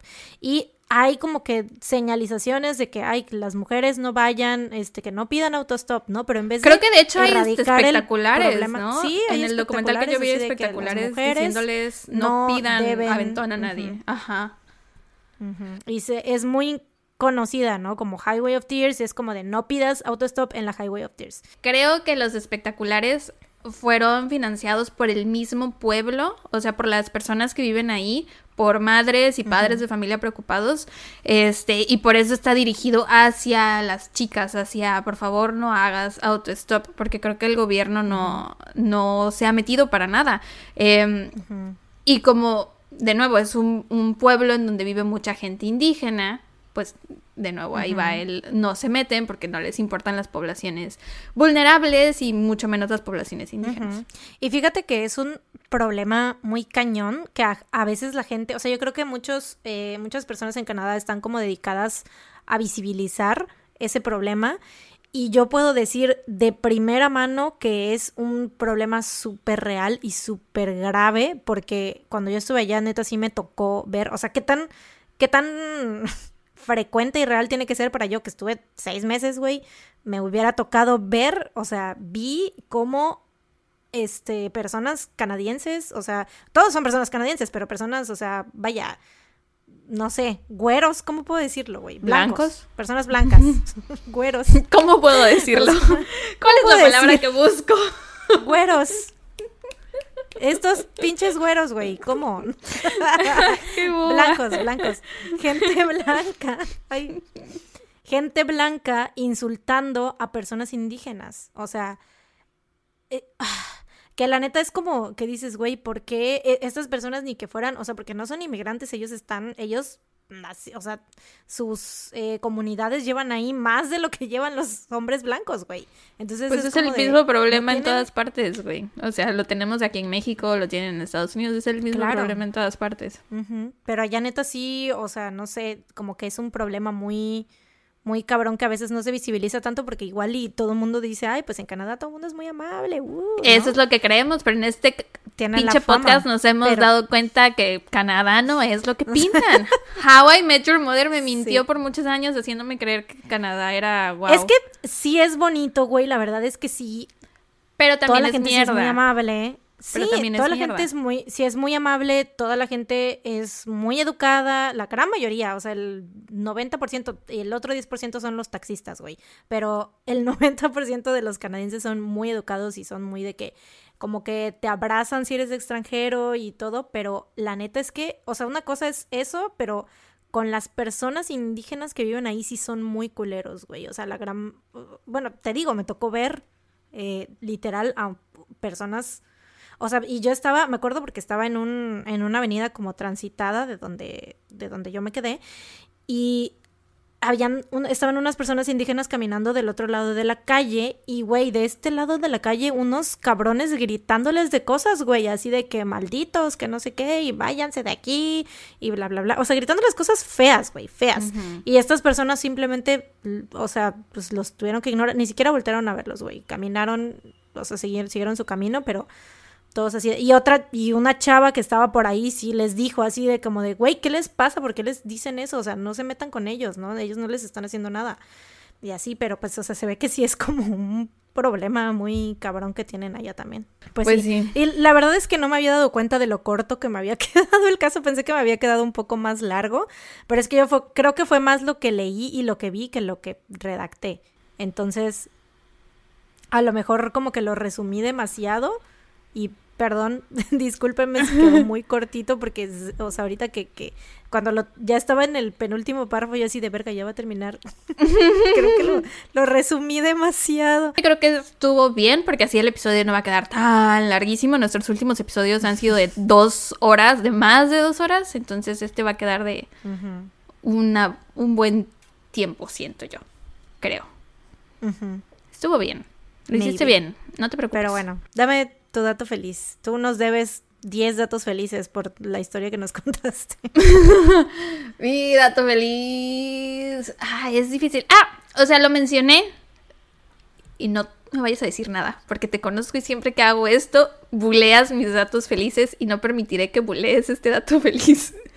Mi dato feliz o recomendación feliz esta semana es que ya terminé de ver Sheets Creek que ya sé que la mencioné en el episodio pasado, pero no la había terminado de ver. Y ahorita ya la terminé de ver. Y está muy bonita. O sea, es muy chistosa, muy bonita, súper ligera. Y si de pronto notan, bueno, ustedes no, no me ven, no ven mis, este, la forma en la que muevo mis manos o cómo me comporto cuando hablo, este, pero Mariana se dio cuenta que ahora de pronto muevo mis manos diferente y ya le dije que es porque estoy adoptando la personalidad de varios de los personajes de la serie, porque eso es lo que hago, les he dicho en el pasado que no tengo personalidad propia, entonces, este, está muy bonita y ya extraño a los personajes y estoy tal vez considerando empezarla de nuevo porque es muy buena. Son solo seis temporadas de como 13 episodios cada uno. Digo, cada una. Y los episodios duran veintitantos minutos. Y está en Paramount, en eh, Prime, por si quieren verla. Se los recomiendo mucho. Y se la, o sea, está súper, súper ligera. Nunca les dije de qué trataba. Trata de una familia rica, millonaria, que pierde todo su dinero. Es como nosotros los nobles, básicamente, o como Arrested Development, algo así, pero mucho mejor. Este, entonces se mudan a un pueblo que es Sheets Creek, que o sea, son papá, mamá, hijo e hija. Y el pueblo es de Sheets Creek, el papá se lo había comprado a su hijo como de broma una vez, o sea, porque tenían tanto dinero que compraban pueblos, así como de regalo de cumpleaños y aparte de broma. Y eso es lo único que les quedaba, entonces se, tuvieron, se tienen que mudar a ese pueblo y ahí los ves como relacionándose con todos y sufrir porque ya no son ricos, pero está muy, muy chistosa. Y aparte tiene momentos muy bonitos de felicidad y de, de, que lloras porque dices, ay, los quiero tanto, porque todos los personajes crecen mucho, entonces es, es muy bonito verlos. Los quiero mucho a todos. Y ya. Ese es... Ok, me dijiste que tengo que dar muchas. no, no güey. Y tú, ok, esa es la primera de 10. Va, dos. Este, no, ya era Ah, no broma, es cierto, tengo, tengo un dato feliz, sí. O sea, esa es mi recomendación feliz. Pero aparte tengo un dato feliz. Que ya vacunaron a mi mamá. Porque empezaron a Ah, sí, vacunar. es cierto. Ajá, empezaron a vacunar. O sea, qué mala onda, ¿no? Que mi dato feliz fuera que vacunaron a mi papá. Y nunca menciono que vacunan a mi mamá, ¿no? Eh, se vacunaron a mi Pues mamá. es que ya la porque- cancelaste. ya Está cancelada, sí. Sabemos que ya no podemos hablar de ella. Este, no, sí, la vacunaron esta semana que acaba de pasar, porque en México empezaron a vacunar a eh, maestros y profesores y shala, shala, y mi mamá es maestra, entonces le tocó vacunarse el jueves. Y ya está vacunada. Y no le hizo reacción ni nada, entonces, súper chido. Ya, ahora sí terminé. Mm. Qué bueno. You go, Glen Coco, dime cuál es tu dato feliz o recomendación feliz. Mm, pues dato feliz es que hoy son los Oscars y yo como buena persona que Cinefila. le gusta el cine, sí, pues estoy como emocionada, pero a la vez es como, o sea, es que mi relación con la academia es de amor-odio, güey, así que es como la foto de Helga que tiene con Arnold, así de I hate you. Te amo, pero te odio, sí. Em, así es, así es tal cual. Este, mi recomendación feliz podría ser Minari, es otra de las películas que están Mm, nominadas al. Oscar que no he recomendado, es coreana, eh, bueno, surcoreana. Sale este Steven Yeun, Yeun, Yeun, el vato de The Walking Dead. Ah, ya, ya, ya. Este, de- ese güey es, es mi crush, güey. Desde The Walking Dead es mi crush. Glenn. Glenn de The. Walking Dead. Eh, de- lo amo, güey. Y pues está chido sobre una familia que de inmigrantes que está en Estados Unidos, como que tratando de perseguir el sueño americano y así, pero es como que muestran la realidad de las cosas, que el sueño americano no es como lo pintan y que realmente, pues si bien es, o sea, es, es muy como que las historias de éxito que escuchas, güey, es como one in Sí. in a million, güey. Entonces, eh, pues te muestra el otro lado de la moneda, ¿no? Que la verdad no es, realmente no es fácil y que igual y ni lo consigues, ¿no? Entonces, este, pero los personajes están como muy entrañables, toda la familia, o sea, el niño, la niña, la esposa, o sea, la mamá, el papá, y entonces tienen ellos igual pedos en el matrimonio por lo mismo, ¿no? Por de que están como que tratando de, de que él tiene como que el sueño de tener una granja y tener, este, ser agricultor y pues vender verdura, pero vender verdura coreana, este, mm, y así entonces es como que todo ese, esa parte y ese proceso de ellos, pero está muy buena, se los recomiendo mucho. De repente llega la abuela, que es, esa señora obviamente va a ganar el Oscar a Mejor Actriz de Reparto, se los digo desde ahorita. Bueno, ahorita ya Mm. pasaron los Oscars, así que quién sabe, para cuando lo estén escuchando. Ya sabrán si tenía yo la razón o no, pero según yo sí iba a ganar este, a Mejor Actriz de Reparto, porque neta, no mames, o sea, se robó el show, güey. Esa señora, este, o sea, porque llega de repente la abuela como a ayudar a la mamá, ¿no? Para cuidar a los niños, pero es, güey, no mames, o sea, es súper chistosa y es como muy... Se ve que así son las, o, o sea, se ve que como que representaron a las abuelas, a ciertas abuelas coreanas, me imagino, no todas son así, pero supongo que sí, mucha gente de allá de haber dicho así como que, güey, sí, así es mi abuelita, ¿no? O sea, se, se- siente muy así. Entonces, este, pues sí, se las recomiendo mucho, vayan a verla, está en Cuevana. Piratería. Fuck the system. Ay, pues bueno. pues. Creo que eso ha sido todo por el episodio de esta semana. Lo logramos un episodio más, episodio 52. Eh, esperamos que lo hayan disfrutado tanto como se pueden disfrutar estas historias. Eh, recuerden ir a nuestro Instagram a checar las fotos del caso, de los casos y también eh, en Facebook las ponemos y en Twitter a lo mejor hacemos imágenes sin contexto del episodio. Así que, que no creo que haya muchas porque estu- el primero estuvo súper de que no hubo bromas. O sea, nada más podríamos poner el maclaclaclalalalan y ya. No hubo otra broma. Quién sabe, puede ser que haya un par por ahí. bueno, entonces vayan a ver a Twitter. Lo- tal vez los sorprendamos. Si no, pues de todos modos tuiteamos cosas. Sí, síganos en Twitter. y ya. Síganos y en Instagram. Y pues ya, eso es todo. Eh, nos escuchamos el próximo, la próxima semana con un episodio más de su podcast favorito. Mientras tanto, cuídense. Y recuerden, no salgan de casa. No salgan de casa. Bye bye. Bye.